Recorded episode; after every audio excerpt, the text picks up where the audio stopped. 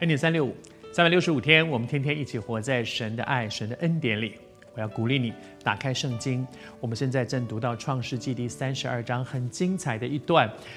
我相信很多人读这段，一方面他的他的叙述非常精彩，更多的时候是因为我发现我在里面看到我自己，我也是像雅各这样的一个人，我也在我的生命当中常常就是一边要神的祝福，一边又不断的靠自己的手去抓。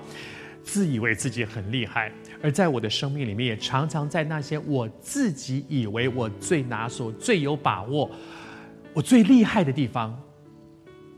谢谢主，神允许我在那样的事上摔一跤，因为只有在那些我自以为最厉害的事上摔一跤，我才能够像雅各一样，我还很得意的以为我赢了，我赢了，我赢了，对方不过轻轻的摸我一把，我就瘸了。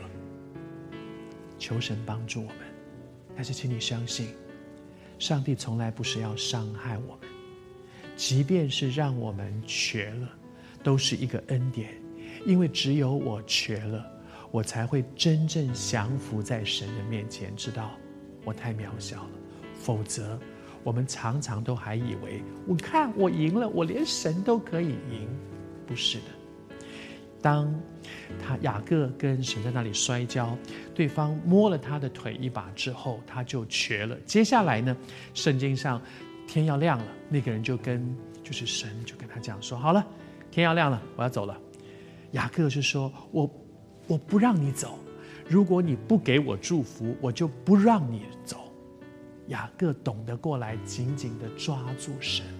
他的名字叫做抓，而这一刻，他开始真的懂得要抓的，不是我的聪明、我的努力、我的能干、我的资源、我的条件，要抓的是抓住神。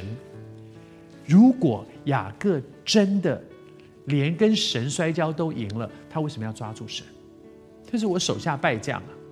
雅各非常清楚知道，看起来好像，哎呦，我好厉害哦，我很会摔，其实。上帝不过在我的生命当中就摸了一把，我就无能为力。求主帮助我们，你也正在一个困境当中吗？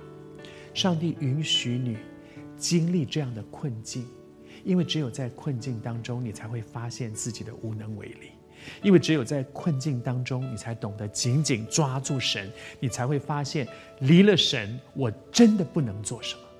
这是你的祷告？离了神，我发现我真的不能做什么。在我那些自以为最有把握的事上，其实离了神，我仍然没有办法做什么。没有这样的经历，我们常常都会觉得有一些麻烦的事，主啊，我会去找你。至于这些我很拿手的事，交给我就好了。